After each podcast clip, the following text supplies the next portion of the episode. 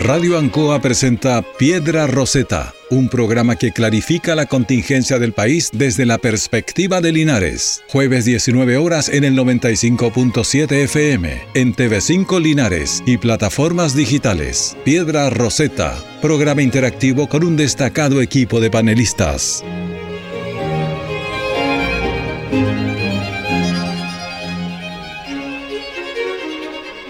Piedra Roseta por la señal de Radio Ancoa eh, y también de todas sus plataformas en Facebook y las retransmisiones del Canal 5 de nuestro programa los días domingos. Eh, en primer lugar, quiero saludar y dar las excusas por estos precisos momentos eh, a doña Paula Nuche, que viene en camino, en cualquier momento se incorpora, quien dirige esta semana el programa. Pero aprovecho a propósito de eso mismo de saludar a nuestros panelistas estables, don Marcos Villagra, muy buenas tardes. Muy buenas tardes, Héctor. Eh, Rodrigo, a don Carlos Agurto y a todos los auditores y auditoras de la radio Ancoa y también de las plataformas del Canal 5 y por todos eh, los medios a través de los cuales salimos. Y también, por supuesto, don Rodrigo Godoy. Eh, muy buenas tardes, Rodrigo, bienvenido. Hola, buenas tardes, Héctor. Buenas tardes, Marco. feliz también de estar una vez más en nuestro programa de Piedra Roseta por Canal 5, por Radio Ancoa. Saludar a, a Carlito Agurto que está en los mandos técnicos y, esperar que hoy día tengamos una, una buena discusión nuevamente con altura de mira sobre la realidad local que está bastante atingente, ¿no es mm. cierto? Y también sobre la realidad nacional que tenemos bastantes noticias. Así es. Bueno, eh, para variar un poquito la pauta, ya que me gustaría que tratáramos este tema de la consulta ciudadana que vamos a tener en forma inédita este domingo en Linares, y respecto a la cual dejamos invitado también a todos para que sintonicen esta semana el programa, porque nos, nos hemos interiorizado a propósito de lo que es el, este, este referéndum, eh, a propósito de la compra de este terreno de Llanza para efectuar este parque, eh, que esté además nuestra querida amiga eh, Paula Nuche. me gustaría partir con los temas nacionales mientras tanto. algunos que no están necesariamente en la pauta, pero que son atingentes, que hemos conversado poco. Eh, y me gustaría partir hablando, y cuál es la opinión de ustedes, a propósito de toda la información que ha ido surgiendo eh, y las, las, distintas aristas e implicancias del tema de la filtración de, esta, eh, de estos correos electrónicos de la, el sitio, digamos, donde se aloja la información que tiene EMCO, que es el, esta, este, este ente, digamos, que se denomina Estado Mayor Conjunto, que en el fondo no es más que la suma de los tres de las tres oficinas de inteligencia o las tres unidades de inteligencia que tienen nuestras Fuerzas Armadas, que como en todas las Fuerzas Armadas modernas del mundo, hoy en día eh, las, las Fuerzas Armadas disponen. Así que me gustaría partir haciendo un análisis respecto de, primero, hacer el punto de lo complejo que es eh, un ataque de esta naturaleza, de cómo hoy en día eh, el mundo se ve expuesto, atendido al desarrollo de las comunicaciones y la penetración de Internet ya como forma habitual de relacionarse, comunicarse, almacenar información. Eh, no solo para los temas coloquiales que uno conoce Internet para esas cosas, sino además como herramienta de, o estrategia de los estados para resguardar su información sensible y todo lo que tiene que ver con el desarrollo de los estados hoy en día. Por una parte eso. Y segundo, cuáles son las implicancias para el ejército.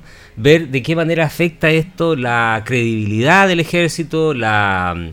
Eh, algunas cosas fueron bien curiosas durante la semana, incluso el mismo 18 de septiembre, el presidente haciendo unos puntos bien particulares, que todo, todo en realidad lleva a este momento bien curioso. Eh, y déjenme hacer el último punto antes de entregar la palabra.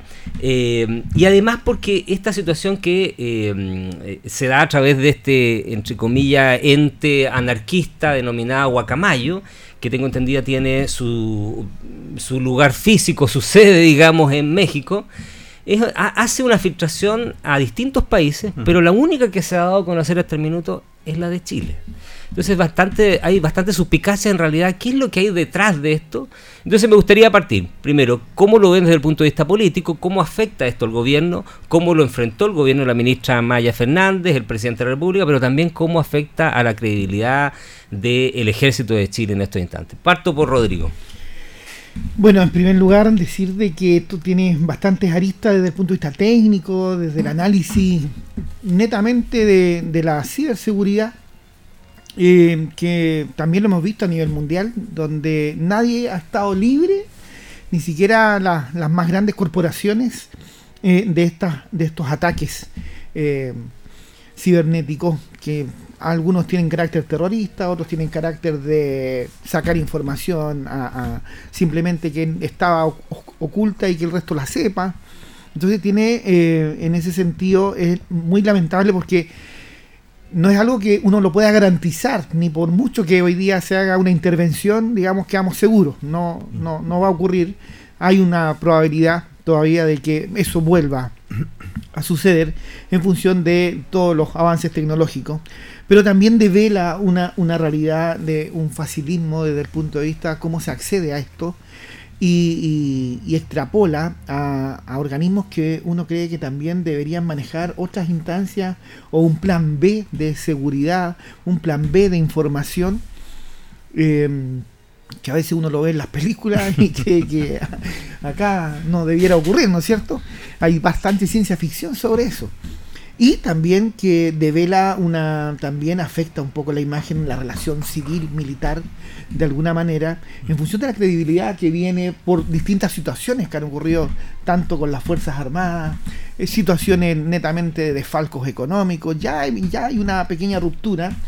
Más el tema de inteligencia que se le exige al país a nivel nacional sobre todo estos eh, sucesos que han venido ocurriendo desde el 2019 ya más marcados, siempre han ocurrido desde, eh, desde mucho tiempo, pero nos hemos dado cuenta y la gente, todos exigimos de alguna manera cómo está ese trabajo de inteligencia, cómo opera la inteligencia de este país, o, o si realmente está frenada también. A lo mejor tenemos inteligencia, a lo mejor tenemos. Tenemos inteligencia. de los correos electrónicos se nota que hay inteligencia. Hay inteligencia, ¿no es cierto? Pero tenemos una inteligencia que estaba bastante bien coordinada, inclusive en ciertos aspectos. Mm. El tema está el otro lado, pues, el, lado político. Autoriza el lado político a que ocurran esas intervenciones, porque a lo mejor me voy a ir a un punto. Esa es tu observación. me voy a ir a un punto muy importante, el caso de la macrozona sur. Yo no, eh, yo estoy eh, en, bastante, eh, creo bastante la versión desde el punto de vista militar, de que tiene ellos estratégicamente tienen identificados los puntos, tienen todo esto. Pero si salió los correos electrónicos. de hecho salen los correos electrónicos, ¿no es cierto? Entonces, ¿y por qué no se da la autorización para que ocurra la intervención? O que ocurra la prevención interventiva, que también es otra fase de, la etapa de inteligencia. Entonces, devela muchas situaciones lamentables que aquí eh, hace un nexo, y ahí cuando voy al tema de lo civil y, lo, y, lo militar, me refiero a lo civil desde el punto de vista político, quienes toman las decisiones. Y eso ha sido frenado, tanto desde hace tiempo atrás, y esto estamos hablando de distintos tipos de gobierno, de izquierda y de derecha, porque no, no, son filtraciones de, de bastante tiempo. Entonces, eso nos deja una arista que en qué momento se toman las decisiones para que estas cosas se frenen de mm. raíz. Y eso es lo que echamos de menos nosotros. Y deja, por un lado, positivo, si pudiéramos decir la, la, la, em, moraleja de esto, es que hay cosas que se podían solucionar, que se podían intervenir eh, a través de esta lamentable eh, filtración. Y el otro tema es que tiene que modernizarse el ejército, tiene que haber una ley de ciberseguridad esto no puede esperar. O sea, yo me recuerdo años atrás eh, cierto grupo de políticos que eh, se amparaban mucho en estas fundaciones de Chile Digital, eh, de promover esto, y que eran muy buenas ideas, muy buenas, pero al final todos esos beneficios fueron para el mundo privado y no se anclaron en el mundo eh, estatal. Entonces, todas esas asesorías, todos esos buenos intentos que se hicieron, al final los recogió el mundo privado, se aseguró de alguna manera, se aprovecharon esas intervenciones, esas asesorías, y hoy en día yo creo que el Estado necesita urgentemente modernizarse para poder agilizar los servicios, la toma de decisiones y las intervenciones como tal. Antes de darle la palabra a Marco, solo deja contar una anécdota de lo que está a propósito de, lo que plantea Rodrigo, de que entre de todo lo malo de esto, de todo lo cuestionable, hay una cosa que parece positiva y es que efectivamente la inteligencia existe y está haciendo su trabajo. Otra cosa es quién toma la decisión y si hay voluntad para tomarlo. Pero solo un ejemplo. Eh, dentro de los correos está la información de cuando se persigue a Wenchuyan, que es un, uno de los, eh, que según la lista es el, hombre más, buscado, de Chile, que vive en Temucuicuy. Y aparecen los correos electrónicos, un, correo donde el ejército le envía al gobierno, estando Piñera, y le dice, perfecto, sabemos dónde está, quién está, quiénes, quiénes están con ellos, cómo están armados. La policía puede entrar, puede entrar, pero la prevención es que entre el ejército con la policía. Si entra solo la policía, aquí pueden pasar cosas graves. Mm. ¿Qué hizo? ¿Qué sucedió finalmente? Se envió solo a la policía de investigaciones y en ese caso murió un detective de apellido Morales. Mm. Entonces, claro, lo que tú dices es, es el punto, digamos. La información aparentemente está, tanto que habíamos cuestionado que no teníamos información, tenemos inteligencia. El tema es que no hay voluntad política. Marco. Sí, eh, bueno, y esto tiene tanta eh, derivada. Eh, primero, eh, a mí me hace mucho sentido cuando hablamos de la modernización del Estado con la estrategia digital que viene impulsada básicamente desde el año 2000 y que lamentablemente no ha podido permear a todo el Estado. O sea, no, no tiene la misma bajada. Eh, solamente hay que pensar que hay ciertos servicios públicos que tienen efectivamente un desarrollo digital eh, monstruoso. O sea, pensemos en el mercado público, que prácticamente todas sus acciones e intervenciones se realizan a través de un portal electrónico no necesita básicamente ninguna oficina física para realizarlo y tanto otros servicios que la ciudadanía puede estar percibiendo. Y hay otros que lamentablemente todavía están eh, más allá, incluso algunos dicen, antes de la prehistoria digital. Entonces, efectivamente tenemos una inequidad desde el punto de vista de, de, la estrategia digital y eso termina afectando a las personas. Eh, una segunda situación que a mí me parece súper eh, y, muy compleja es que esta situación de eh, los ataques que tienen que ver con la ciberseguridad son situaciones que, que están en conocimiento y son de ocurrencia. Yo por lo menos se me vienen tres o cuatro películas a la cabeza que hablan precisamente de las situaciones de las filtraciones, situaciones de Wikileaks, eh, los Wikipedia, con informaciones que se extraen precisamente de distintos portales e incluso que afectan la inteligencia o afectan aquellos eh, sitios donde debe estar alojada información que es sensible, que es confidencial y que es estratégica. Y es ahí donde tenemos el problema acá. Porque si bien eh, cuando se produce esta situación eh, se hace efectiva una responsabilidad política que yo eh, la echaba mucho de menos hace mucho tiempo. Pero no, no solamente la tuvimos ahí, la tuvimos, el CERVEL tuvo una tremenda filtración de base de datos, de base de datos, y todavía estamos esperando que el sumario diga algo. Claro. Pero no hay responsabilidad política. Entonces, eh, eh, la exigencia de responsabilidad tiene que ver también con las señales que se envían a la ciudadanía acerca de cómo se están gestionando los servicios públicos, cómo se están gestionando elementos tan importantes como la información y los datos que las personas entregan voluntaria o obligatoriamente y que están alojados en los servicios del Estado.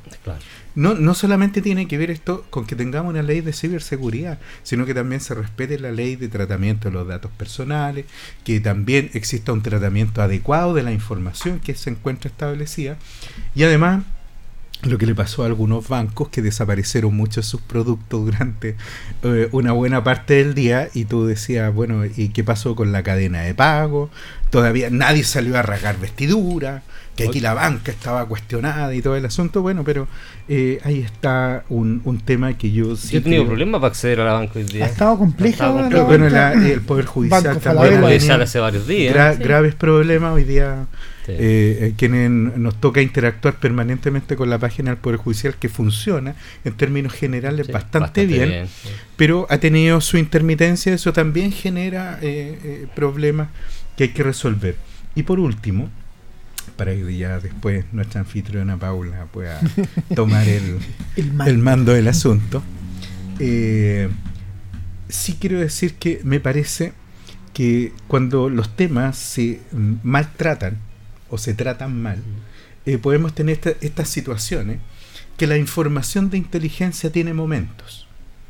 Entonces, no solamente está el momento de, la, de, de, recabarla, de bajarla, de, de, constatarla, de confirmarla y eh, varios procesos porque la toma de decisiones generalmente es de mucho choque. Pero también pudimos conocer otras informaciones que eh, su fiabilidad fue bastante puesta en duda. porque no estaba completamente procesada. Entonces, malos datos pueden construir mala información y una mala información puede construir una mala decisión. El ejemplo que acaba de graficar Héctor es claramente el resultado de mal procesamiento de datos. Tenía todos los datos informativos. Tenías todas las posibilidades de construir buena información. Pero se tomó una decisión incorrecta. Y precisamente me encantaría saber cómo se están persiguiendo esas responsabilidades, sobre todo cuando tenemos la pérdida de vida de personas. Bueno, ya está con nosotros Paula Nucha, si es que yo eh, hago el traspaso de mando oficialmente, redoble de tambores y bandas y todo lo demás.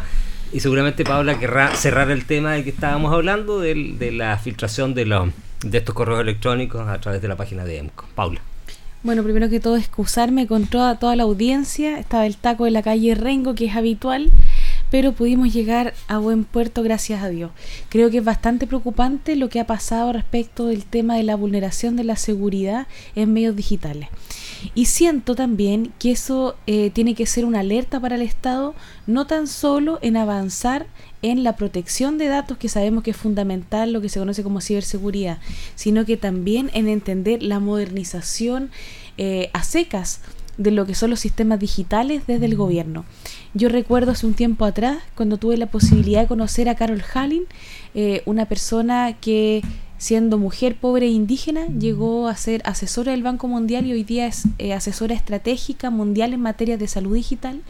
Siempre establecía en las diversas entrevistas y en las diferentes ponencias que realizaba que Chile estaba en pañales en respecto de la generación y gestión de datos entendiendo así que los países avanzados tienen democracia digital, generan ciertas instancias, no solamente el voto electrónico, sino que también gran modernización de sus procesos digitales.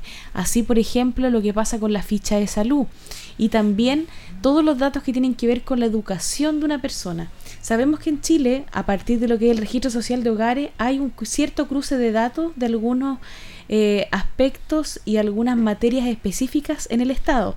Pero por otra parte, también entendemos que muchas declaraciones que hacemos los ciudadanos se fundamentan en parte bajo cierto tipo de declaraciones juradas que hacemos digital en donde si nosotros estamos faltando la verdad podemos ser castigados, pero no con la certeza del dato certero que perfectamente a esta altura se podría cruzar. Creo que esto tiene que ser un esfuerzo eh, sectorial, me refiero yo que por ministerio y por los distintos eh, estamentos que organizan nuestro Estado, debería profundizarse una política digital.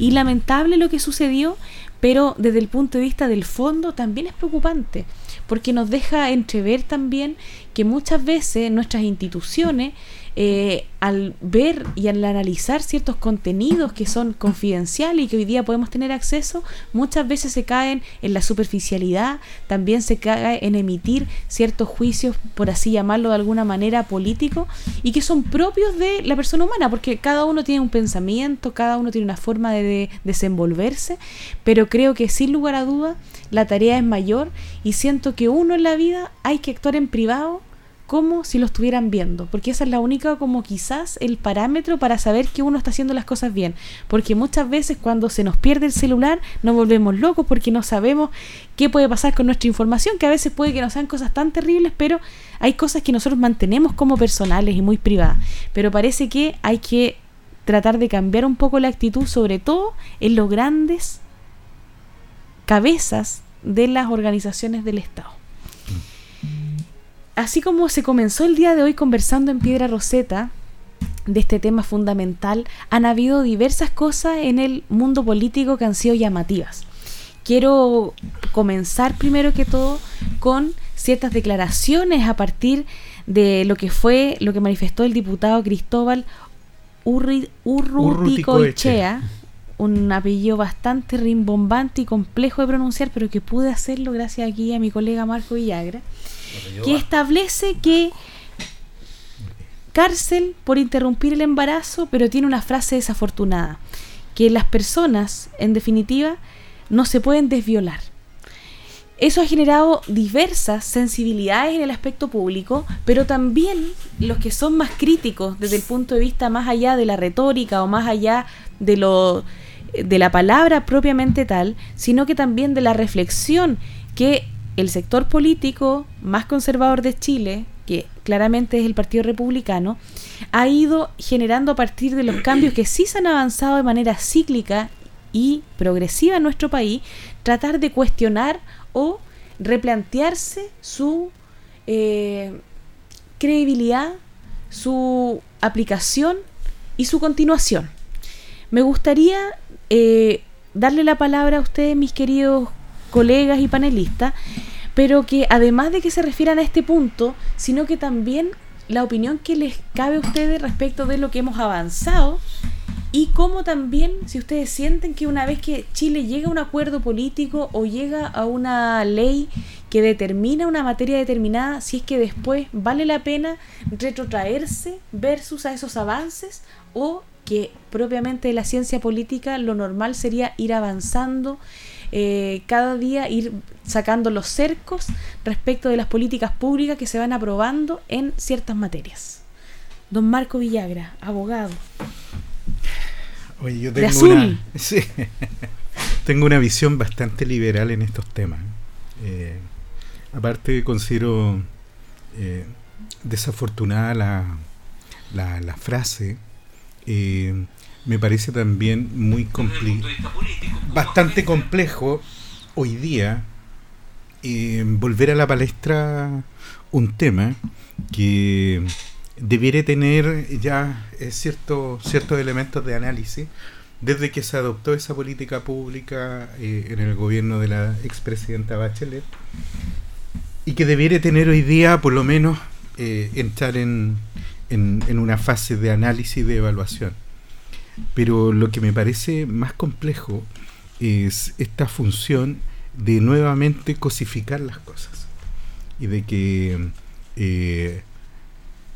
la postura de hablar por eh, las mujeres sea siempre sobre la base de la cosificación.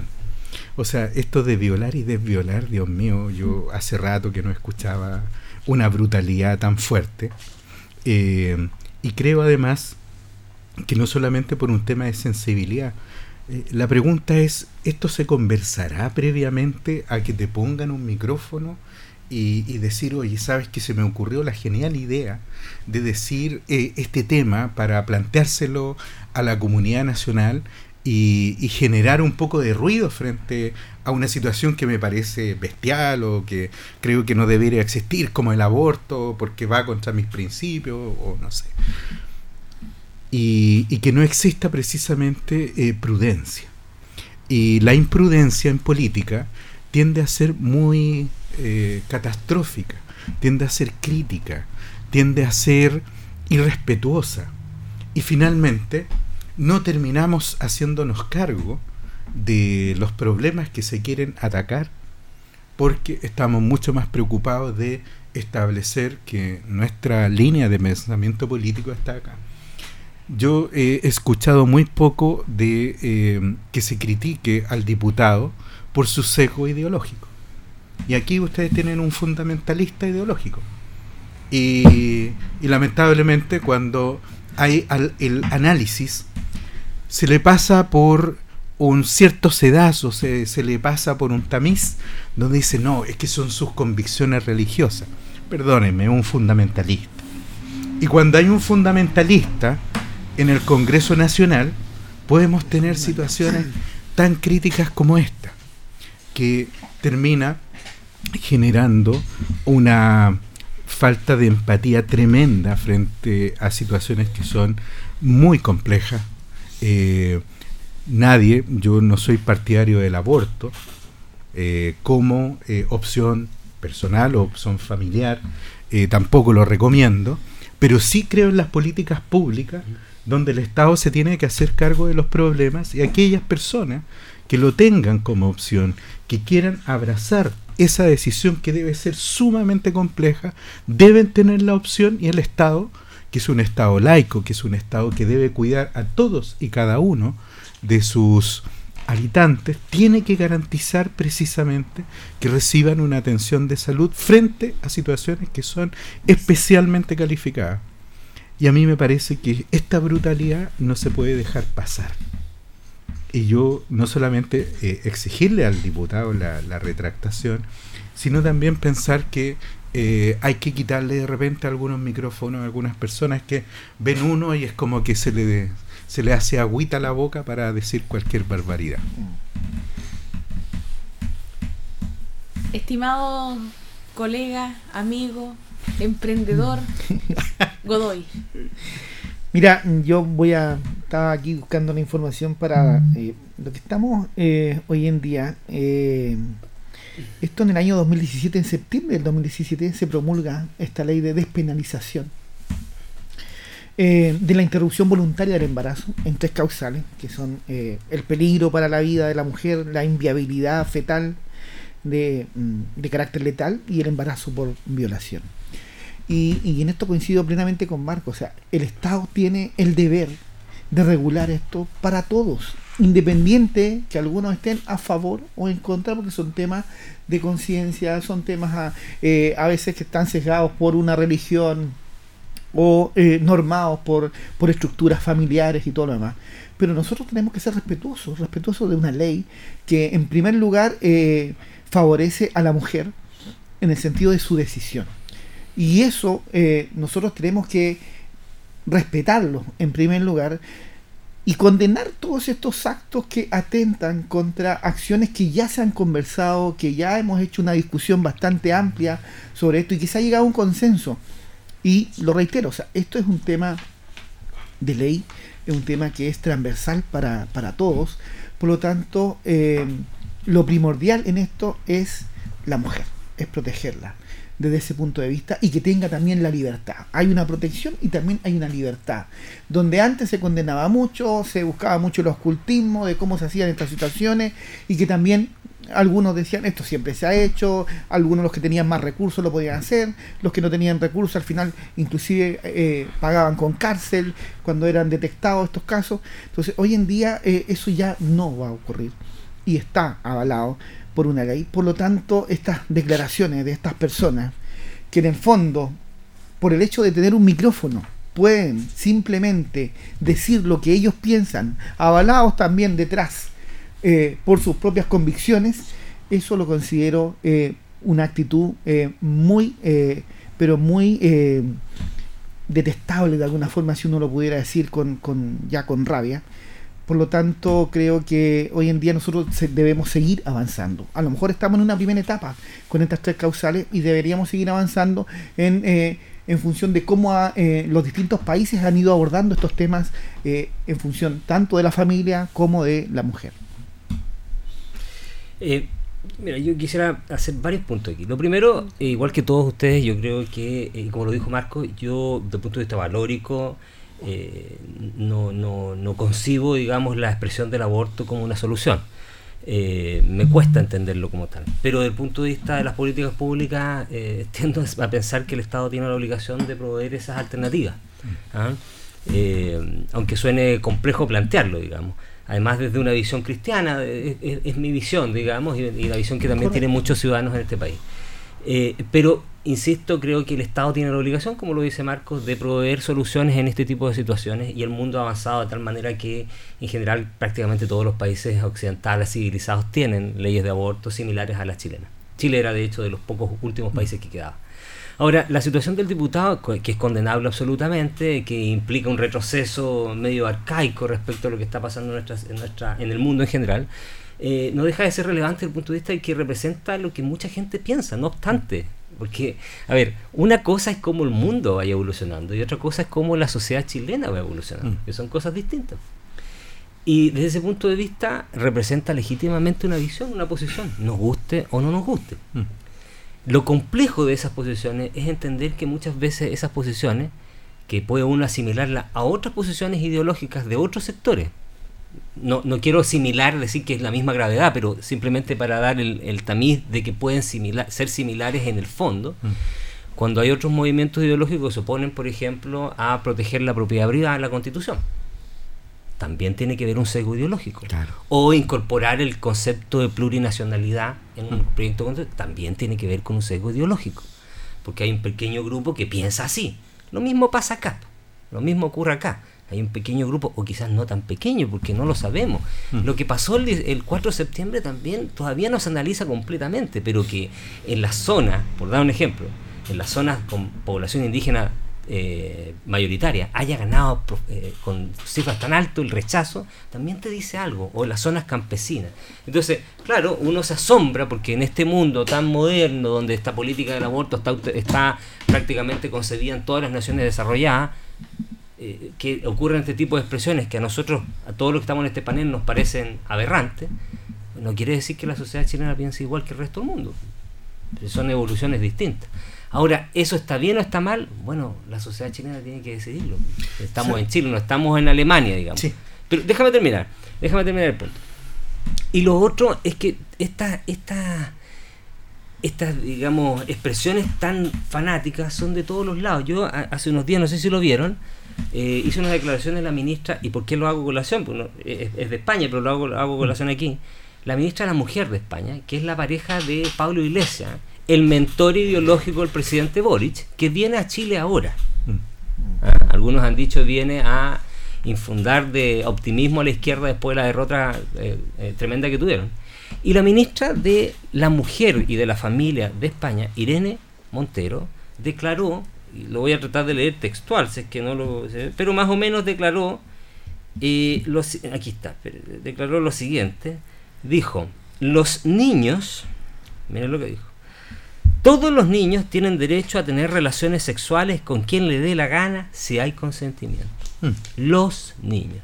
Entonces, cuando tú ves ese nivel de fanatismo ideológico, porque ¿qué es lo que está haciendo ella? Extremando toda la teoría de la identidad de género y de la libertad que tienen las personas, desde la época que conciben algún grado de raciocinio, no es muy distinto lo que plantea el diputado Urrítico Echea en Chile cuando él defiende la vida por sobre cualquier otra situación que los seres humanos puedan establecer como limitaciones o prerrogativas que la ley establezca.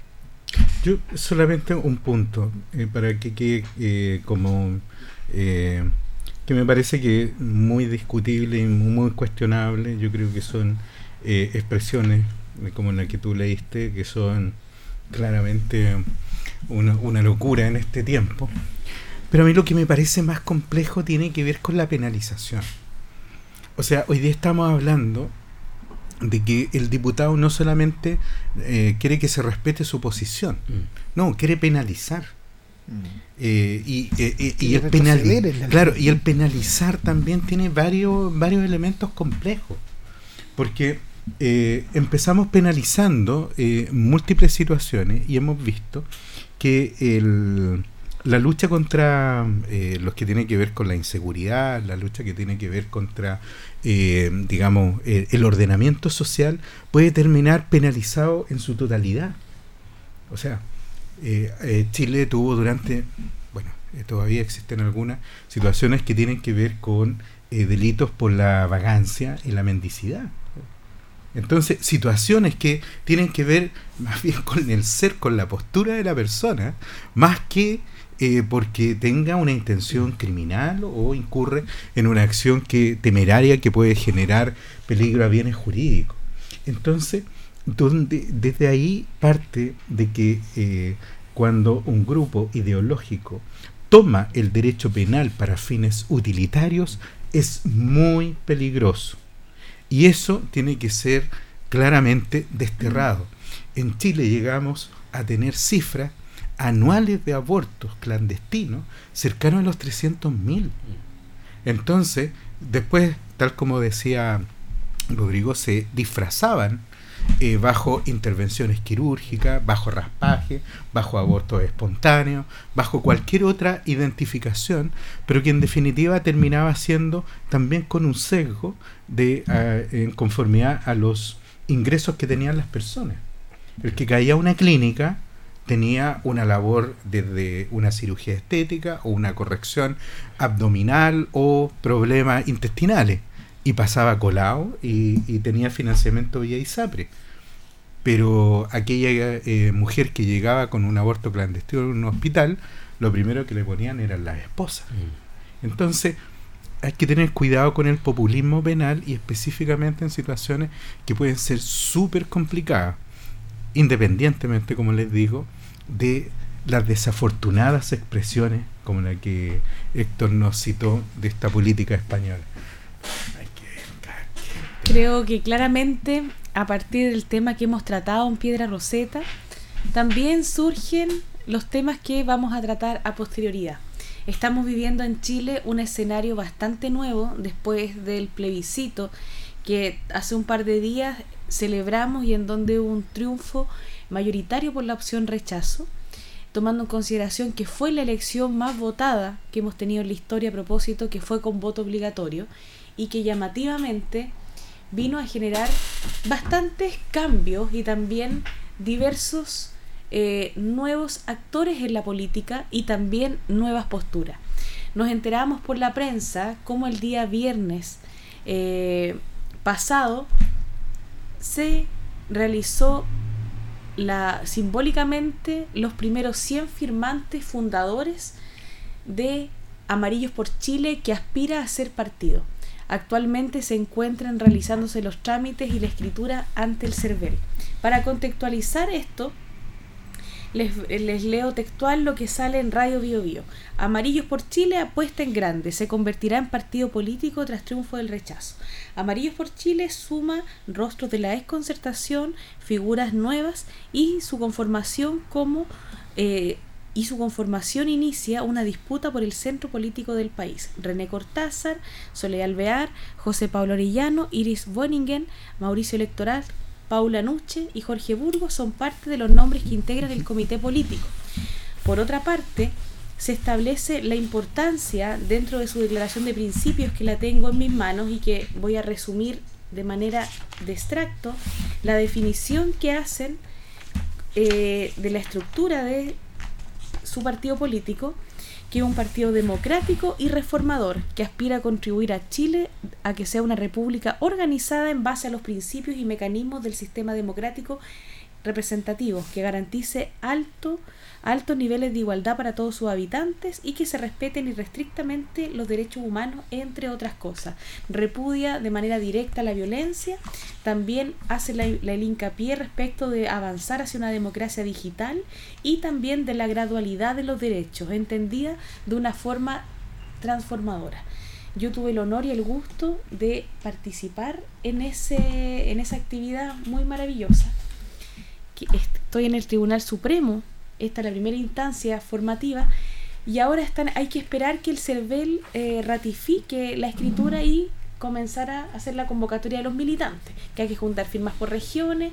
Yo espero que resulte bien. ¿Cuál es el nombre del partido? Amarillos por Chile. Ah, se va a llamar igual, Amarillos por Chile. A mí me hace sentir bien. ¿No tiene que ver con el otro Partido Demócrata de Chile? También vamos a hablar de eso. Pero yo quería manifestar antes de dejar abierto el diálogo eh, la tranquilidad eh, de tener un domicilio propio. Como ustedes saben, eh, yo tengo vengo de una herencia familiar demócrata cristiana me siento que una algo nuevo y algo que esté ubicado en el centro me acomoda bastante, sobre todo siendo una mujer católica y que tiene los principios de la participación y la democracia en el corazón y espero que le vaya bien y así también hemos visto cómo se está generando otro movimiento que también aspira a ser partido político, que es el Partido Demócrata, en donde también hay diversas figuras de la exconcertación. ¿Qué les parece a ustedes esta apertura de nuevos eh, movimientos que aspiran a el centro político de manera crítica, constructiva, con amor, con cariño. Señor Godoy, ¿qué opina usted de esto, Partido Demócrata ah. Amarillos por Chile? Desde el punto de vista económico, yo eh, esto netamente es una capitalización política, ¿no es cierto? Son los réditos de, una intervención bastante expansiva a nivel nacional de este movimiento amarillo, eh, pero que hoy día, no sé, si tú me aclaras, eh, hay como una división. Son del mismo movimiento, están naciendo dos partidos en estos momentos, ¿no es cierto? ahora, por un lado, desde el punto de vista del debate nacional, yo creo que es bueno que existan entes eh, formalizados en esto.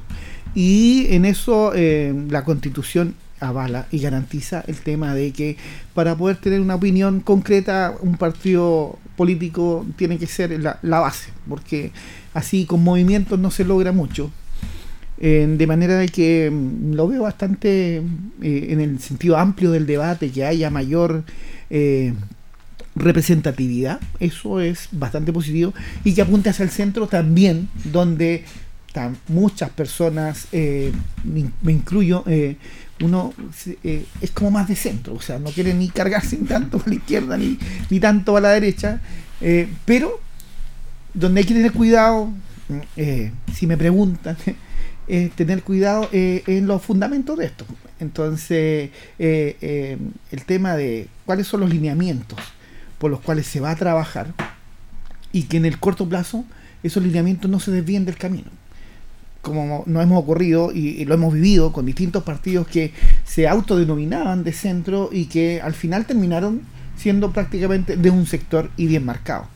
Entonces, yo creo que eh, desde el punto de vista como ciudadano común y corriente, eh, me hace bastante sentido de que tengamos una apertura hacia nuevos partidos y que haya una mayor representatividad.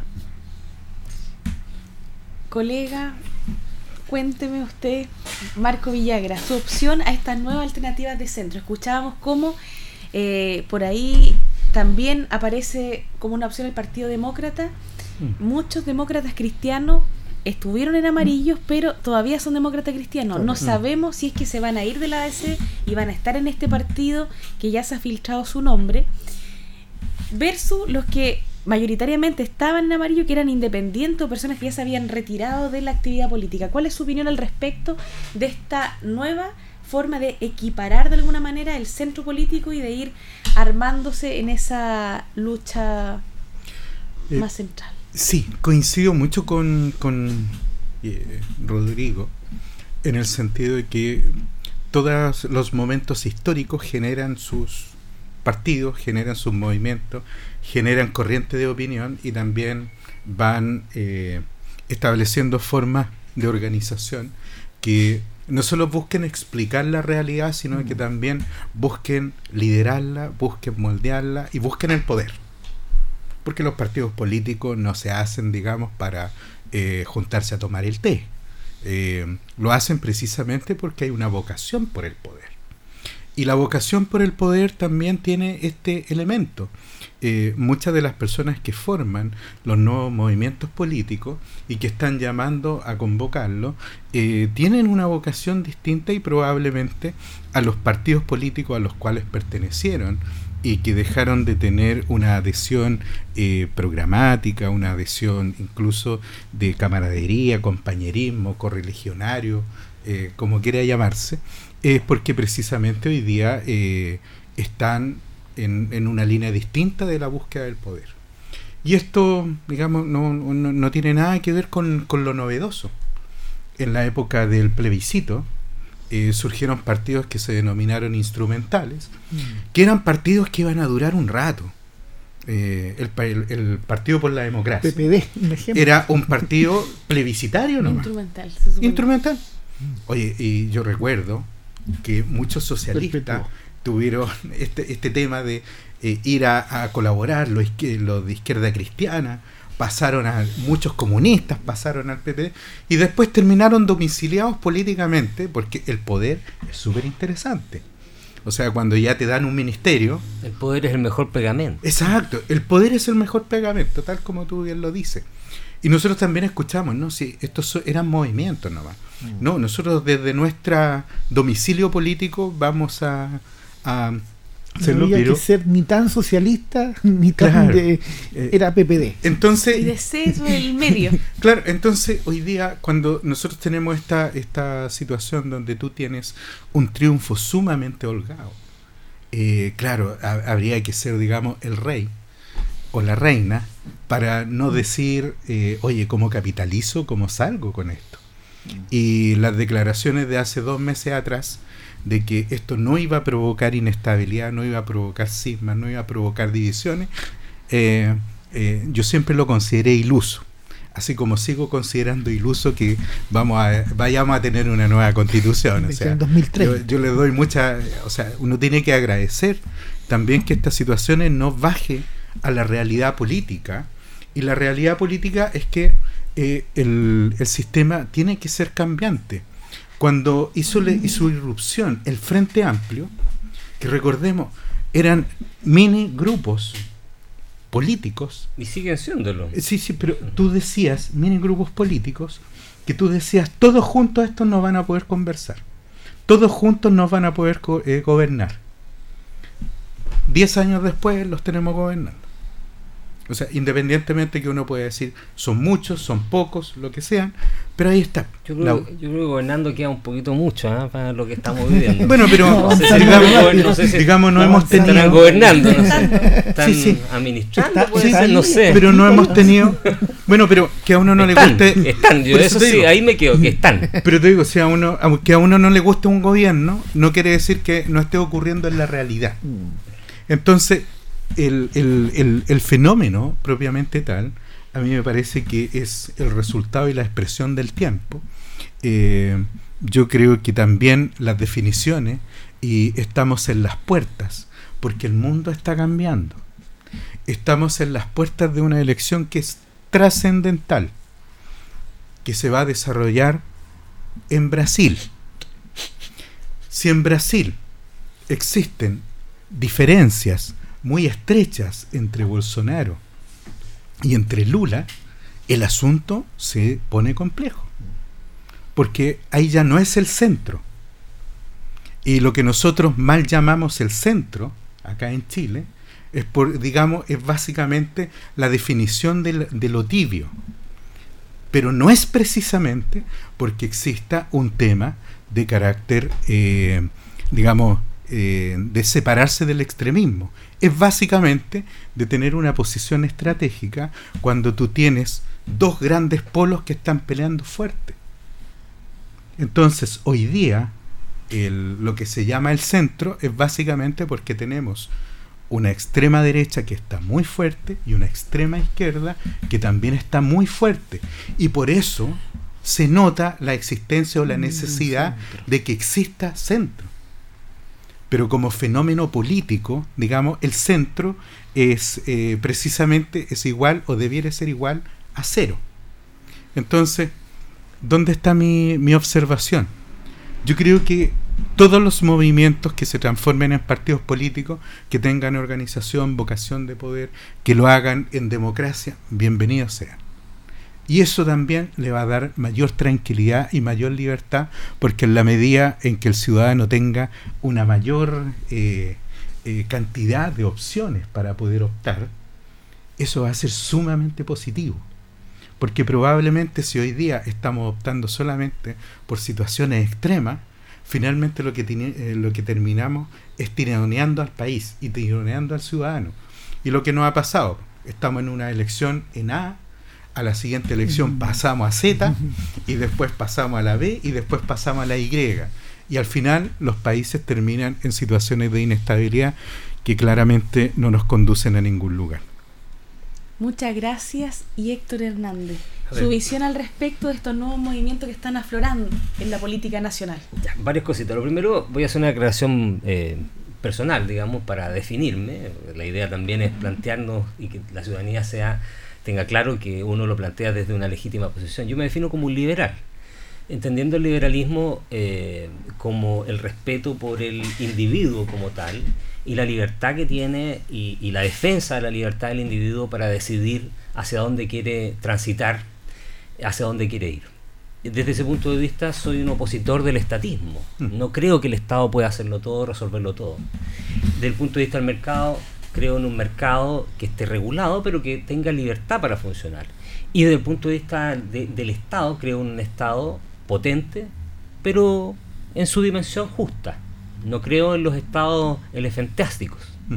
Desde ese punto de vista, la primera pregunta que yo me hago antes de entrar a analizar, digamos, si está bien, si está mal, hacia dónde veo que va esto, me gustaría saber cómo se define el partido amarillo. ¿Se define como un partido liberal? ¿Se, se define como un partido más estatista? ¿Se define, ¿Se define al medio como un partido socialdemócrata?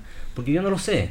porque leo la declaración de principios, que me parece muy interesante, pero es más o menos lo mismo que uno lee casi en todos los eh, principios y bajadas de principios de los partidos. Incluso si tú lees la declaración del partido, del Partido Comunista, te encuentras que también dice que respetan la democracia y los derechos fundamentales. Entonces, me gustaría hacer ese parangón para poder entender hacia dónde se ubica el partido eh, amarillo. Porque es cierto, responde un momento, hay, hay evidentemente, como ustedes bien lo decían, alguien tenía que capitalizar este, este triunfo y Amarillo por supuesto que fue súper importante porque capitalizó el mundo de la centro izquierda, eh, socialdemócrata, mucho más racional, con una tendencia más hacia el liberal, hacia respetar más el liberalismo ¿ah? económico, cultural. Recuerda que ahí estuvo también muy vinculado eh, Agustín Esquella. Entonces, eh, evidente que tenían que capitalizarlo. Pero la pregunta es, ¿hacia dónde van a transitar? ¿Cómo van a transitar? Desde el centro, pero ¿cómo? ¿Con una mirada liberal? ¿Una mirada que sigue mirando al Estado como la solución de todo? ¿O una mirada intermedia que es la, la socialdemocracia? Que en Chile dio resultados con la concertación, pero que en el mundo hoy en día no sé para si va, si es la, la respuesta. Esa es la primera situación, me gustaría saber para dónde va. Y lo mismo puedo decir del Partido Demócrata. Porque ¿a dónde va el Partido Demócrata si es que se constituye, se conforma? Yo creo que en todo caso esto es una pésima idea tener dos partidos que más o menos son lo mismo. Entonces, Uno con apellido y otro sin apellido. No, los consigo. Yo creo que la, grandeza estaba precisamente en, en, aunar esos dos mundos, que son prácticamente lo mismo. Eso es lo primero. Lo segundo es que si tú miras la experiencia comparada de lo que dice la ciencia política, la sociología, la antropología y la economía, los países que lograron desarrollarse no son los países que estén atomizados de movimientos políticos y sociales, es decir, 20, 30. Yo no sé ya cuántos movimientos tenemos en Chile, 30 movimientos políticos, entre partidos, movimientos políticos. por lo menos. Y te lo dicen todos los estudios. Hay un libro súper entretenido que yo se lo he contado varias veces que se llama ¿Por qué fracasan los países? de Asimov y Robinson, que son dos especialistas, un australiano y uno canadiense, que te explican toda la evolución del mundo. Bestseller en todas partes, un libro súper, súper respetado y, y, digamos, validado.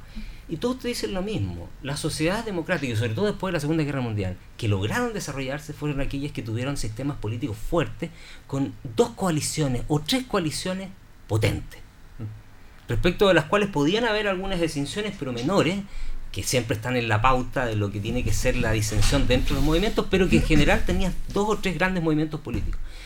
En Chile, mientras tuvimos dos grandes bloques políticos, y mira lo que te dice la experiencia, progresamos fueron los 20, 25 años de la democracia, de la, de la concertación.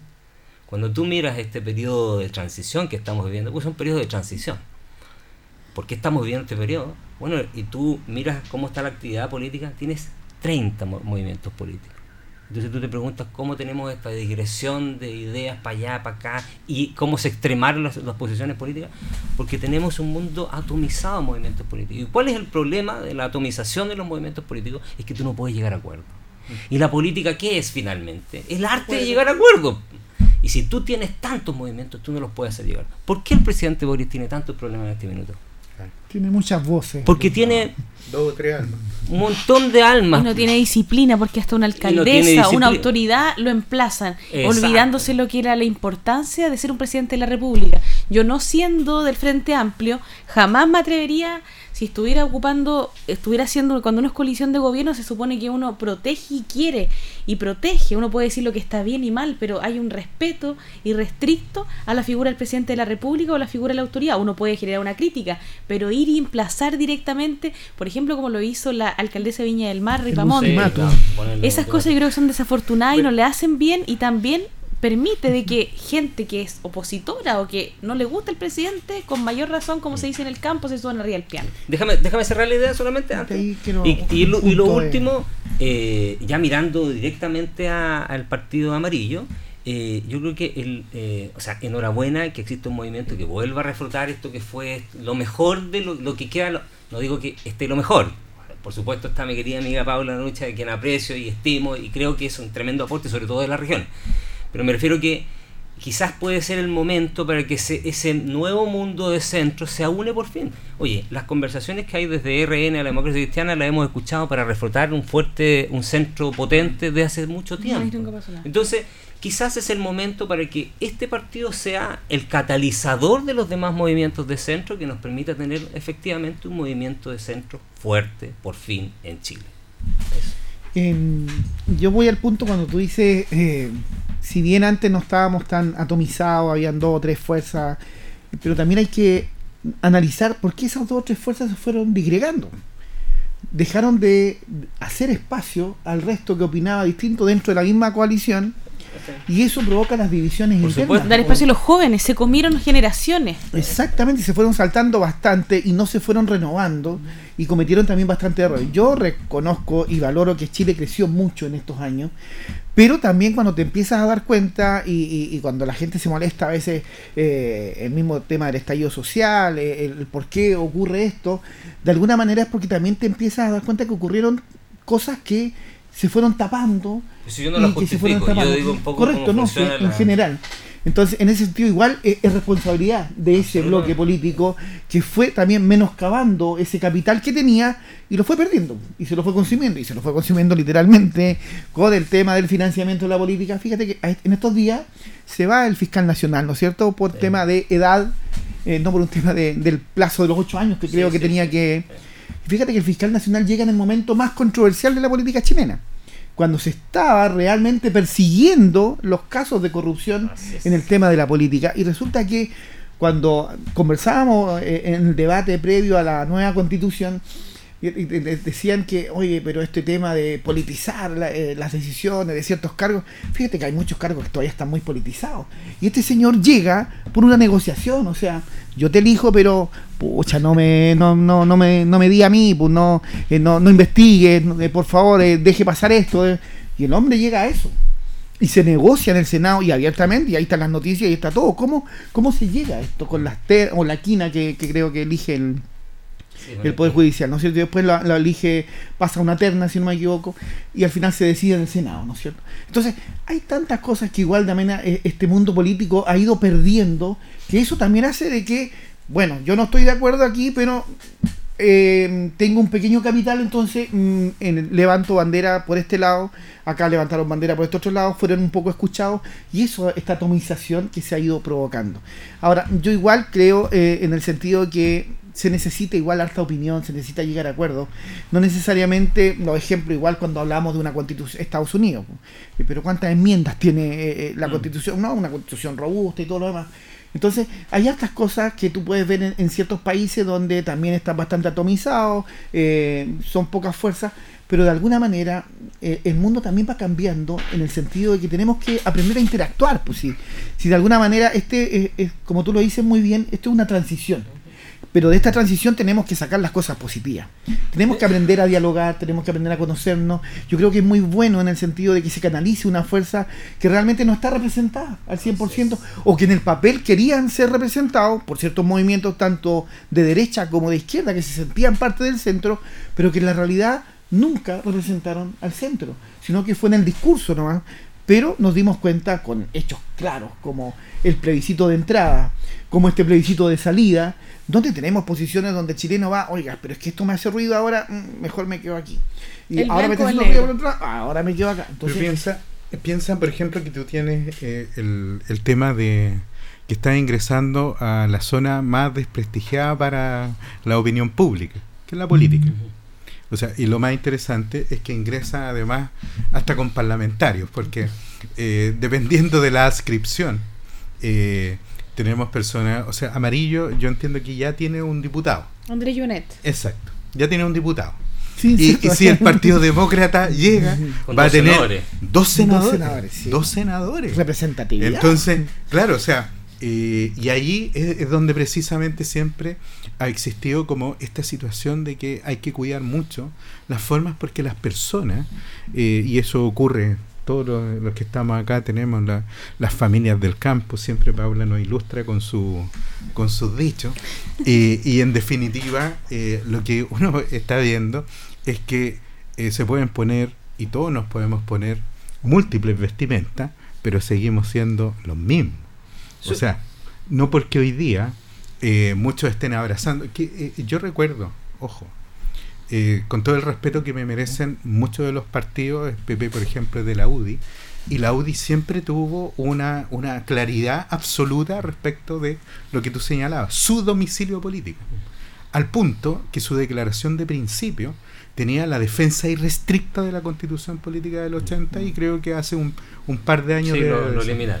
Exacto, pero, pero estaba clarito. Mm. Y una de las cosas que era, eh, tú te sentabas a conversar con un representante de la UDI y estaba clarísimo hacia dónde, qué es lo que iba a defender, igual que el otro.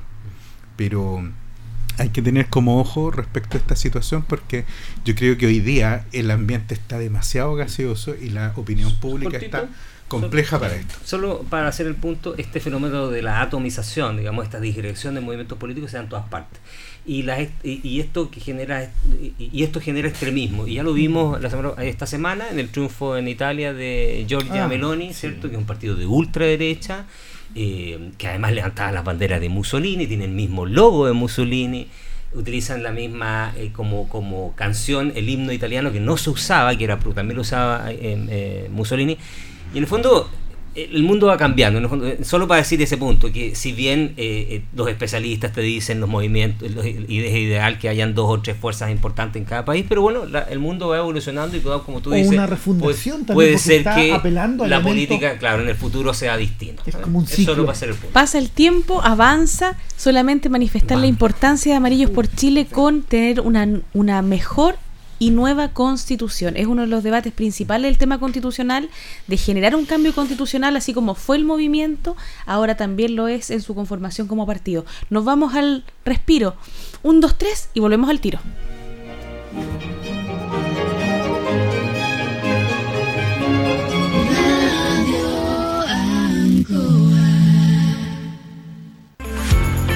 En Luz Linares queremos entregarte información importante. La crisis sanitaria por COVID-19 ha afectado a muchas familias y empresas. Recuerda que si tienes dificultades con el pago de tu cuenta, contamos con distintas alternativas y facilidades para que puedas ponerte al día. Acércate a nuestras oficinas comerciales o visita nuestro sitio web www.luzlinares.cl en la opción Oferta especial para ti. Juntos sembrando energía. Atención clientes agrícolas. Si tiene deudas de consumo, asegure el suministro eléctrico para la temporada de riego. En nuestras oficinas podremos ofrecerte la mejor opción de convenio. Ruta 2000.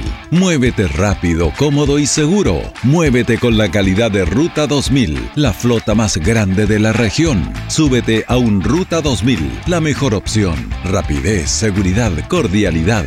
Ruta 2000. Llámanos al 73 2 21 2000. 73 222 2000, 73 222 2001, 73 233 0911. Prefiera Ruta 2000. Ruta 2000. Elígenos porque simplemente somos los mejores. Linares mantiene altas cifras de accidentes de tránsito. Aprendamos a prevenir y cuidar de nuestras vidas. Radio Ancoa presenta Te quiero de vuelta. Programa que llega a ustedes gracias al financiamiento del Fondo de Fomento de Medios de Comunicación Social del Gobierno de Chile y del Consejo Regional. Cuando en carretera conducimos a 120 km por hora, en cada segundo nos desplazamos más de 33 metros. ¿Se da cuenta? En 3 segundos avanzamos 100 metros. Esto significa que si vemos un peligro a 100 metros, que puede ser un animal, un objeto, una persona, solo tenemos 3 segundos para reaccionar y detener el vehículo. Entonces, cuando conducimos, siempre debemos estar atentos. No podemos distraernos hablando por celular, buscando una emisora, mirando a la persona que va al lado, ni mirando la belleza del paisaje. Si en forma temeraria sobrepasamos los límites de velocidad, el riesgo se multiplica. Que nuestra meta sea ser buenos conductores. Siempre hay alguien que dice, te quiero de vuelta. Estemos atentos a nuevos consejos en la prevención de accidentes de tránsito. Te quiero de vuelta proyecto financiado por el Fondo de Fomento de Medios de Comunicación Social del Gobierno de Chile y del Consejo Regional.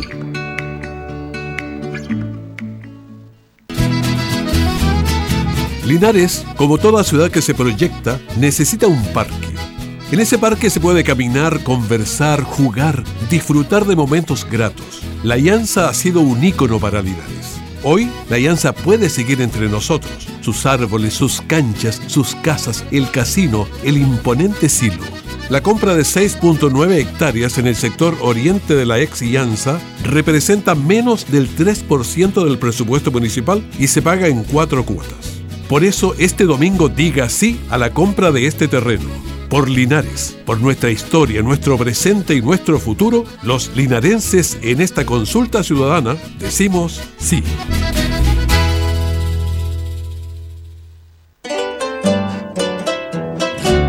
Justo al mediodía, Radio Ancoa presenta Luzagro, del campo al corazón de Linares. Programa auspiciado por la cooperativa Luzagro. 65 años en el desarrollo del Maule Sur. Lunes a viernes desde las 12 horas.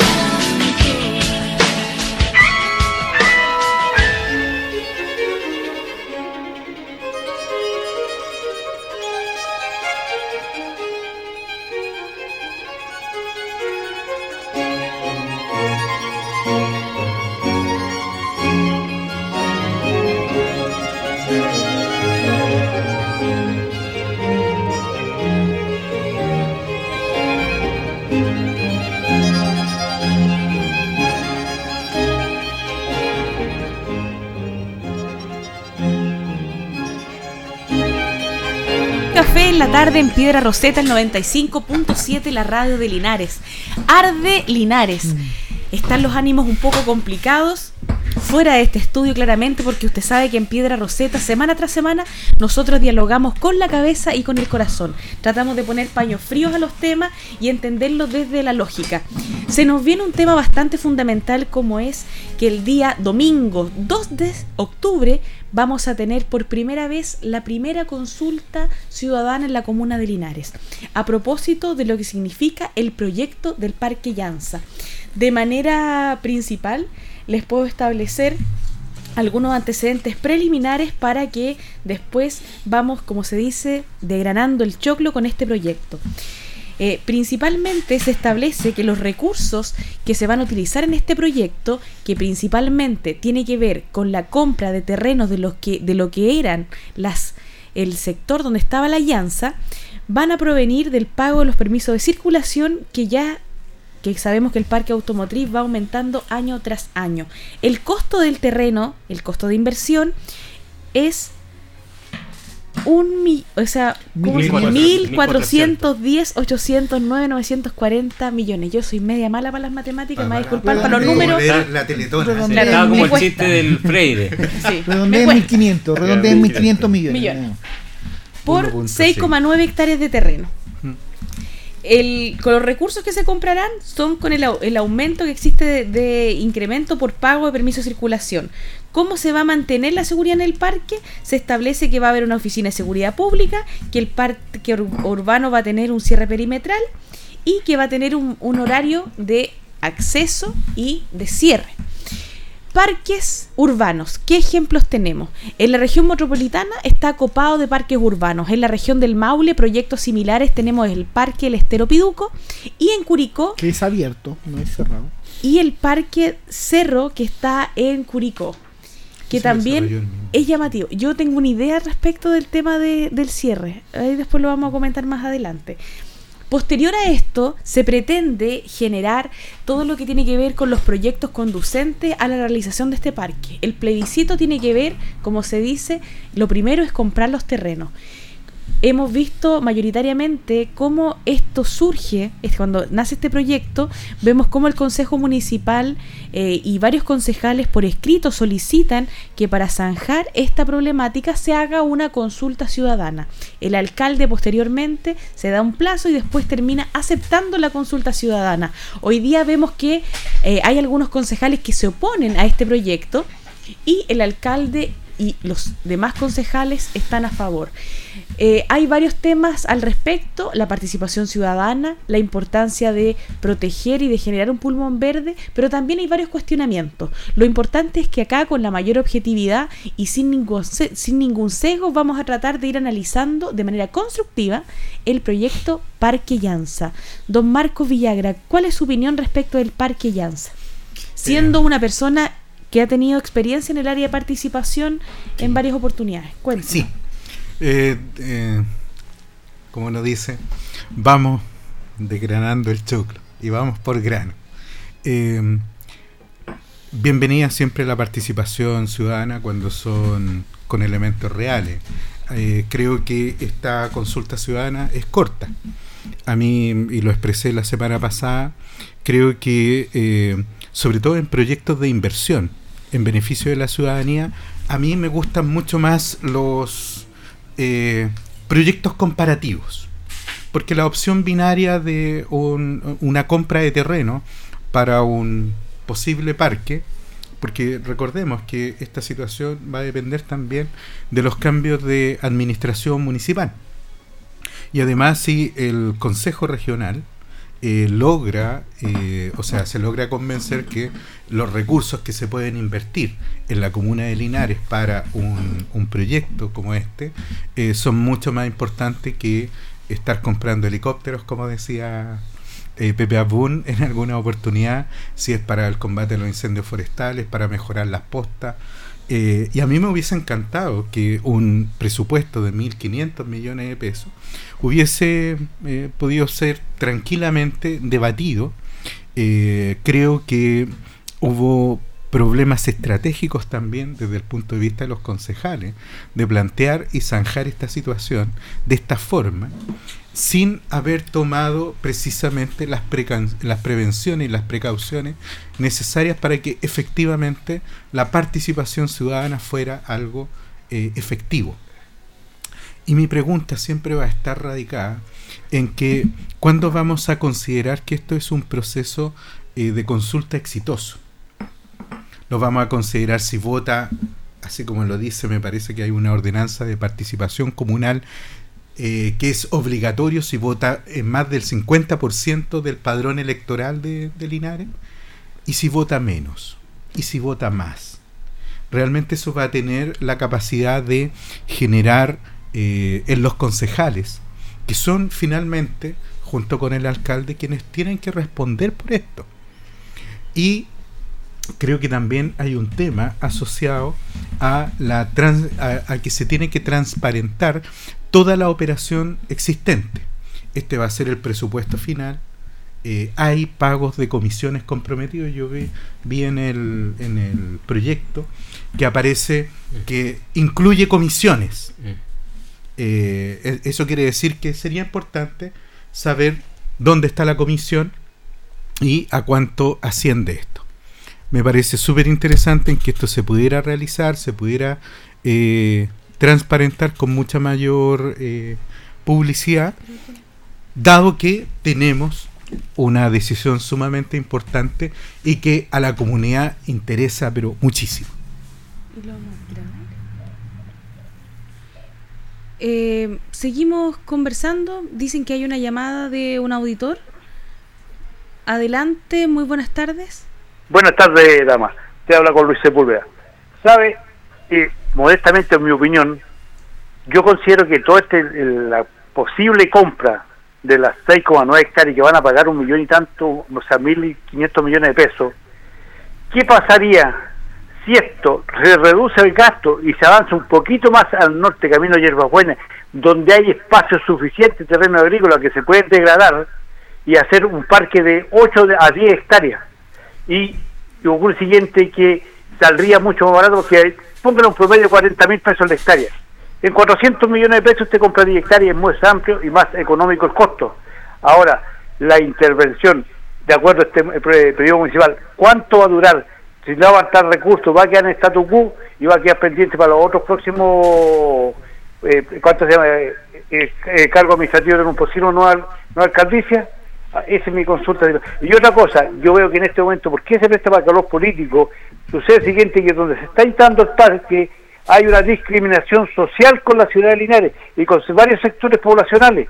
Porque ocurre el siguiente, que usted tiene el sector de la María del Valle, que más o menos es un sector recto, es, cosa que usted vea, todos los días la gente está haciendo los jardines, los prados, y mientras que para otros sectores de la ciudad de Linares no lo hacen, ni tampoco pasan haciendo aseo por las calles mientras que allá tienen, tienen toda esa preocupación la policía. Entonces, hay una cierta discriminación, claro, y le vas a aumentar la probabilidad, y la gente del lado acá y del lado allá, ¿qué va a pasar con ella? ¿Por qué no somos más equitativos? Y ese, en vez de comprar eso, que van a estar 1.500 millones de pesos, a lo mejor avanzan unos 3 o 2, 3 kilómetros más, va a formar un fútbol verde y con mayor cantidad de terreno y espacio. Esa es mi intervención, Daba. Muchas gracias. Don Luis, le agradecemos profundamente su opinión y por estar aquí con nosotros en Piedra Roseta. Creo que lo que usted dice también es un llamado de atención a nuestras autoridades locales que ojalá que también estén al pendiente de lo que usted manifiesta, porque sin lugar a dudas una mejor comuna la vamos a construir con diversas miradas. Y claramente se podría mejorar la gestión en varias áreas y también es llamativo lo que se menciona. Ahora tenemos que ver qué es lo que va a suceder el día domingo, sea la opción que gane el que se apruebe o se rechace. Yo siento que igual eh, la idea de un parque no hay que desecharla, hay que seguir avanzando y sobre todo acá don Luis nos manifestaba una opinión que es válida y que sin lugar a dudas agradecemos profundamente que se haya dado el tiempo de compartirla con nosotros. Muchas gracias don Luis. Siguiendo con el tema respecto del Parque Llanza. Me gustaría escuchar a mi colega Héctor Hernández, colega y comunicador igual que yo.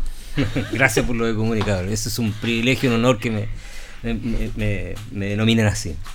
A ver, eh, coincido igual que Marco, eh, qué importante que es la participación en las decisiones eh, en, en, este ámbito que es lo más cercano que tenemos todos los días, nosotros, en nuestra casa, digamos, que es nuestra ciudad es que importante sería tener mayor participación. Si estamos hablando de esto es porque es inédito, ningún alcalde se le había ocurrido hacerlo, ningún consejo municipal. Esto, esto surge, ya conocemos un poquito la, la, el, el, devenir interno de cómo parte esto, ¿cierto? A propósito de una misma, casi un desafío que se da dentro del mismo municipio. Pero está bien, finalmente encontramos un, un momento que es relevante y una forma de participación que es relevante. Eh, y, enhorabuena. Ojalá más aspectos del, del, funcionamiento de la planificación y del, destino de los fondos públicos en nuestra comuna se den a través de estos referendos. Es la primera vez, esperemos que no sea la última, esperemos que sean constantes las invitaciones de, de, los linarenses a participar en la decisión y la toma de decisiones de lo que se hace con los recursos públicos. Eso es lo primero. Lo segundo eh, yo he sido un partidario de, tener un parque en Linares hace mucho tiempo. O sea, eh, yo digo honestamente, eh, modestamente con el colega Nelson Muñoz hicimos un programa durante un año también en, en otra radio de la comuna, hace muchos años atrás, y, decíamos lo mismo, parque para Linares, parque para Linares, porque muchas ciudades tienen, y por Dios que te cambia la calidad de vida. Pero por cierto, también todo ese tipo de políticas y de diseños tienen que ver con lo que decía don Luis Sepúlveda también. ¿ah? Cómo permitir que todos tengan acceso y que en la plusvalía que generan esto, este tipo de intervenciones, ojalá sean lo más eh, ecuménicas, más transversales, más democráticas y que alcancen ojalá a la gran mayoría de los ciudadanos. Y desde ese punto de vista, eh, esas visiones, esas miradas se dan cuando la, la participación eh, ocurre dentro de estos procesos democráticos que llevan a cabo los municipios. Cuando no hay, evidentemente se producen este tipo de situaciones. Lo tercero, y ya en el, en el, en el proyecto mismo, eh, si tú miras, y habiendo tenido la experiencia, y lo digo también con mucha responsabilidad, de haber sido abogado de distintos municipios, he tenido la fortuna de participar en, distintos municipios de distintos sectores políticos, eh, y tú miras la cantidad de dinero que muchas veces gastan los municipios en distintas cosas que no dejan mucho. Mm. La verdad que los fondos, yo sé que suenan potentes, digamos, pero esta cantidad de fondos es una cantidad relativamente pequeña para una inversión de esta naturaleza. En mi experiencia, habiendo visto cómo en municipios se han gastado eh, recursos similares en cosas que no dejan mayores, más allá que pagar algunas deudas, digamos. La verdad que un proyecto de esta naturaleza, eh, bien mirado, bien trabajado en el tiempo, significa un tremendo logro, para la ciudad. Son desafíos de largo plazo. Por supuesto que esto implica la compra solamente. Todo lo demás, y así son los grandes proyectos. Los grandes proyectos no se desarrollan en cuatro años, ni en tres, ni en un periodo de gobierno. normalmente, y así lo vemos con las grandes obras en nuestro país pasan desde, se inicia desde la planificación en un gobierno, la ejecución en otra y finalmente la, cinta las corta al tercer o cuarto gobierno y así siempre ha sido. Por lo tanto, esta excusa de que solo, que dentro del, periodo de gobierno de, de, este consejo y de este alcalde no se va a poder ver los resultados, la verdad que no tiene sentido porque ninguno de estos proyectos son así. Lo otro que hay que considerar es que efectivamente es un proyecto de largo plazo que va a requerir fondos nacionales del gobierno regional, de, los ministerios, transferencias, concursos, postulaciones, etcétera, porque aquí lo único que estamos viendo es la compra del terreno. Otra cosa efectivamente que uno también sea, eh, que podría uno eh, tener algunos reparos es si efectivamente los valores dan o no dan respecto de la calidad del suelo conociendo también cómo funcionan esto, estas ventas, la verdad que está más o menos dentro de los precios de la zona. Los valores en general en sectores relativamente urbanos están en, en, valores similares, por lo tanto yo no me atrevería a decir que supera los valores ordinarios o normales. No, incluso tú buscas en sectores rurales, campos, y la verdad que son mucho más caros. Eh, y, y, de ese punto de vista no creo que las arcas fiscales se, vean afectadas porque pagan un sobreprecio. No, Solamente eh, eh, para que no se me vaya ¿Mm? la idea, porque yo soy como disperso en algunas cosas. Pero sí me, encantaría eh, que la justificación, así como uno pide, cada peso público debiera tener una, un rendimiento y una rentabilidad social. Y yo no veo en este proyecto, hasta el minuto, que se haya puesto eso en valor. O sea, y esto no tiene que ver solamente con, con la comparativa sino que tiene que ver, y la, ciudadanía lo podrá entender, en que eh, tú tienes recursos muy escasos para atender distintas necesidades y tienes que decidir entre un consultorio, un retén, eh, comprar un vehículo o hacer un parque. Entonces, eh, para tomar la decisión, generalmente existe un estudio, un trabajo previo, existen múltiples organismos que están orientados a entregar eso y esa es la gran eh, avanzada y la gran ventaja que ha tenido el sistema del gasto público en Chile, que nosotros no lo percibimos, pero que efectivamente ha logrado traer como cierto grado de transparencia, calidad y publicidad. Porque si me dijera efectivamente que esto estaba con ese respaldo, perfecto. Porque podemos comprar el terreno y puede que no alcance nunca los grados de rentabilidad social necesarias para que se invierta dinero del gobierno regional o del gobierno nacional. solo para terminar mi idea, eh, te, te, acepto esa, esa, esa duda y esa, mm. esa prevención, porque efectivamente tenemos casos en algunas comunas en que se han comprado terrenos para parques y no ha ocurrido nada. Pero, pero entendiendo que es legítima tu observación, yo creo que también los grandes proyectos eh, eh, ameritan grandes riesgos. Yo creo que este es, un, este es, una gran idea para Linares. Vuelvo a insistir, yo hace muchos años y mucha gente echamos de menos, no hay un lugar efectivamente. Y, y las externalidades positivas que pueden surgir a propósito de un lugar así, como está planteándose, la verdad que podría ser bastante más alta que los 1.400 de fracción que se, se pretenden invertir. Yo por lo menos me planteo en este minuto favorable al proyecto. Señor Godoy, queremos saber su apreciación respecto al Parque Llanza. ¿Qué dicen los números? ¿Qué dice la economía? ¿Qué dice la plata? Mira, yo también, yo un anhelo como linarense de tener un espacio, eh, yo lo valoro y lo agradezco, sinceramente. Creo que es una buena oportunidad. Yo lamento profundamente que tengamos un grupo de concejales bastante obtusos que lamentablemente se hagan autogoles, porque ellos generaron esta consulta ciudadana, no validaron la proposición del alcalde desde el punto de vista de evaluarlo internamente, y salen rasgando vestiduras que esto tenía que hacerlo la ciudadanía, se convoca a la ciudadanía, inclusive se analiza primero que no era pertinente la fecha y se corre porque ameritaba por el tema del plebiscito de salida y se logra una fecha acorde. Y fíjate que ahora nos encontramos con gente que realmente no, no, atenta con argumentos reales contra este proyecto, sino que simplemente aportillarlo porque ellos no son prácticamente los forjadores de esto. Y eso yo lo lamento profundamente porque esperaba una discusión con altura de mira sobre esto mismo que, que, conversa, que también es válido eh, lo que dice Marco desde el punto de vista, ver más elementos eh, sobre la, eh, rentabilidad social, las negociaciones, si se podría llegar también a un acuerdo, rebajar un poquito más, o sea, dar también es una oportunidad para el alcalde y, y, sus concejales también de su área, de también de transparentar más información, de mostrar un, mayor empoderamiento en función de esta inversión, que yo la considero totalmente válida. La ciudad lo necesita. Y fíjate que también esos argumentos que dicen, oye, pero es que educación, salud y todo. Fíjense que eh, eh, esto se puede hacer. Uno puede hacer varias cosas al mismo tiempo y puede ir en el camino. Tenemos tantas municipalidades que están endeudadas por otros elementos que eh, perfectamente una municipalidad se puede endeudar con un proyecto, también apostar a, que está creciendo el parque automotriz, que también es una buena fuente de ingresos, lograr una mayor pertenencia y un compromiso también de los linarenses de pagar su permiso de circulación aquí en la ciudad, mejorar esto, también se, se, puede mejorar con, otras, con otros elementos que se pueden ir creativamente donde debería aportar el Consejo Municipal con elementos creativos para generar más ingresos a la comuna.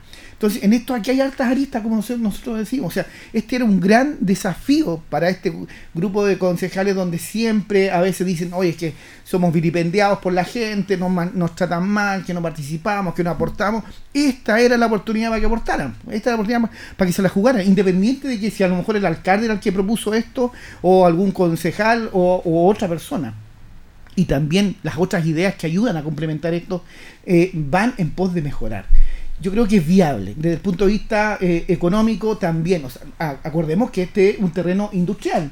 Por lo tanto, si se vende tiene que ser a valor industrial. También como el señor que nos llama de la radio nos dice el, tema de, de, hectáreas agrícolas.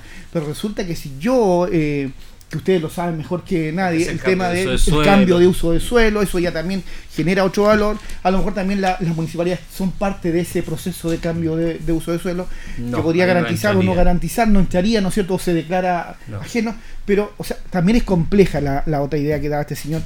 Y hoy día teniendo un lugar que está cercano a la ciudad. Fíjate que también a veces uno se queja, oye, es que tenemos esto en otra ciudad, oye, tenemos este parque, pero hay que salir, oye, oye pero ya desplazarse, ir de un lugar a otro, genera ciertos riesgos también con el tema hoy día eh, automotriz, todo lo demás. O sea, es algo que estaba en el corazón de la ciudad.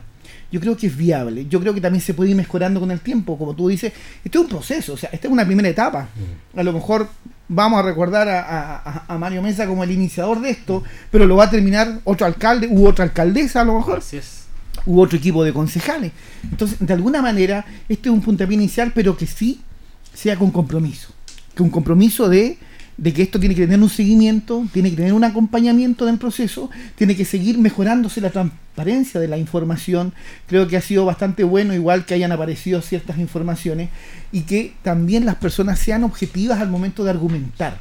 Vuelvo al tema del tema financiero, o sea, nosotros tenemos distintas áreas del presupuesto nacional donde se destinan a salud, a, educación y que también son desafíos para mejorar la gestión, a lo mejor en eso y en, la priorización de esos recursos. Pero no tiene nada que ver, no por gastar 1.500 millones yo voy a dejar de involucrar inversión en este otro lado o en este otro lado. Uno como familia, fíjense, uno prioriza o no prioriza cuando tenemos nuestro presupuesto familiar priorizamos, ¿no? En función de algo, en función de alguna actividad. Entonces, esto también traspolemos y esto también la economía es transversal. El análisis financiero es transversal. Puede ser micro a través de una familia, pero también macroeconómico a través de la empresa más grande que es la municipalidad de una ciudad, ¿no es cierto? Entonces, en ese sentido, este desafío yo lo veo desde el punto de vista positivo. No tiene nada de malo intentar tener un parque en un, en un plazo mediano, porque no va a ser a corto plazo, pero que va a ser una algo propio, que nos vamos a sentir todos parte de eso y que vamos a poder sentirnos orgullosos que en Linares va a haber un parque para las familias linarenses, inclusive que pueda a lo mejor mejorarse la idea, pueden haber más espacios interculturales, mm. espacios donde podamos tener, no sé, un verdadero anfiteatro alguna vez, no sé, se me ocurre, pero ya el hecho de tener un pulmón dentro de la ciudad podría ayudar mucho, porque nosotros necesitamos, fíjate que la pandemia nos ha dejado un tremendo desafío de eh, necesitamos socializar, necesitamos encontrarnos, necesitamos lugares y espacios. Lo hemos visto en, en, la educación, en los alumnos, cuán agresivos llegaron en una primera instancia, pero en la medida que se fueron creando más actividades, más actividades sociales con ellos, hoy en día eso ha disminuido bastante. Por lo tanto, creo que para una ciudad también un espacio de encuentro social es muy bienvenido. Bueno, y para terminar, quiero manifestar que así como dije en el debate constitucional que para mí la participación debería ser consagrada como un derecho humano y debería tener un tratamiento orgánico en donde eso, eso permitiría tener una bajada tanto en el gobierno como en las diferentes manifestaciones de la administración pública, como son los municipios, me parece positivo. Creo que ya al estar plebiscitando la toma de decisiones y que nosotros los linarenses podamos definir en qué se gasta la platita es positivo. Por otra parte, me parece fundamental establecer que creo que también hay una tarea para el futuro de ir fomentando y mejorando los instrumentos jurídicos del municipio, ordenanza de participación y todo lo relacionado para ir generando estas instancias, quizás no en un periodo tan acotado, pero sí respecto de ciertos recursos públicos y así ir, ir permitiendo que la comunidad tome decisiones. Para mí me parece positivo y solamente hacer un alcance antes de terminar. Cuando escuchaba de lo que se podía hacer y lo que no se podía hacer, eh, hay que establecer que los usos de suelo que están permitidos sería el comercio, la seguridad, el deporte, las industrias, que se refiere a los grandes depósitos y a la infraestructura de transporte. ¿Qué es lo que no está permitido con el uso de suelo? La vivienda y todos los que no están mencionados como permitidos. ¿Por qué hago esto? Porque en lo público solamente se puede establecer lo que se determina. Eh, y por lo tanto lo que se entiende que no está permitido, si no está expresamente establecido, no se puede realizar. Yo creo que aquí hay una oportunidad grande y más allá de la opinión que usted pueda generar, yo le invito a que el día domingo participe en esta consulta ciudadana. Se nos acaba el tiempo, estimados, a despedirse nuestra audiencia, los micrófonos abiertos. Yo me despido solamente agradeciendo la oportunidad como siempre y, e invitándolos a participar el domingo también. Muy buenas tardes. Yo también los invito a participar, es una gran oportunidad como ciudadano y también aparte de lo cultural les doy una pildorita. ¿eh? El 5 de noviembre viene Eduardo Gatti a Linares al Teatro Municipal. Después les vamos a dar más información. Bueno, y, y, el viernes está la Negra Esther en el Teatro del Maule. Exacto. Tremendo. Eduardo Gatti, tremendo. Con todo entonces a participar el domingo en la consulta ciudadana. Chao, chao. Buenas tardes.